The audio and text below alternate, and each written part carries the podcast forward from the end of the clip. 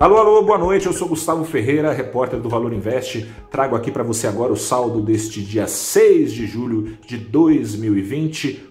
Tudo azul nas bolsas do mundo todo. No Brasil, o Ibovespa participou da festa subindo 2,24% por um tris não fechou o dia na faixa dos 99 mil pontos. O dólar comercial, por sua vez, aqui no Brasil, subiu, subiu 0,62% aos R$ 5,35. Agora você vai conhecer o pano de fundo desse resultado boa parte da tinta que pintou esse pano de fundo veio da China. O Ocidente acordou hoje com a bolsa chinesa, o índice de Xangai composto subindo quase 6%, porque ficou escrito no editorial de um jornal estatal chinês que a economia chinesa precisa de manutenção constante de alta. Foi interpretado pelo investidor que mais estímulos vão vir agora pelo governo chinês ou pelo Banco Central da China, o Banco do Povo, né, chinês, controlado aí pelo Partido Comunista Chinês. Na sexta passada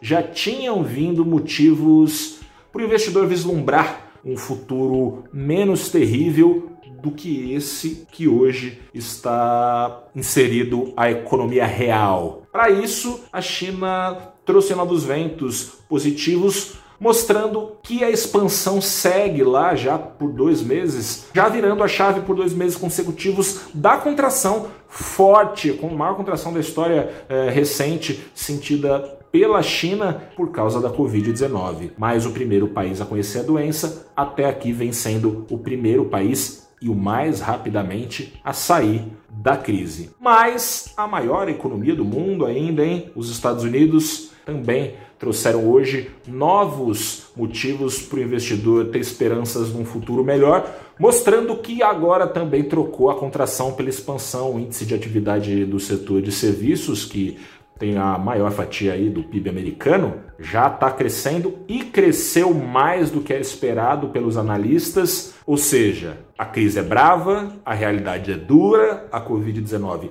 segue escalando nos Estados Unidos mas o investidor, olhando para frente e vislumbrando uma continuidade dessa retomada, continua sob juros baixos, sendo jogados para as bolsas. Os riscos existem, tanto existem, que o dólar hoje deu esse repique. O dólar hoje abriu em baixa, ficou boa parte do tempo ali, mas acabou subindo em correção. A queda forte que teve o dólar no Brasil é, na semana passada, vale lembrar, o real é a moeda que tem apresentado a maior volatilidade frente ao dólar durante a crise em todo o mundo. Eu sou Gustavo Ferreira, repórter do valorinvest.com como sempre, aqui no final do programa, te convido para as próximas edições que você pode acompanhar tanto no Spotify, no, na versão podcast ou em vídeo, no YouTube ou no IGTV, mas estou aqui também para fazer um outro convite. Eu bati um papo hoje no Abrindo os Trabalhos, dá um pulo lá no canal do Valor Invest,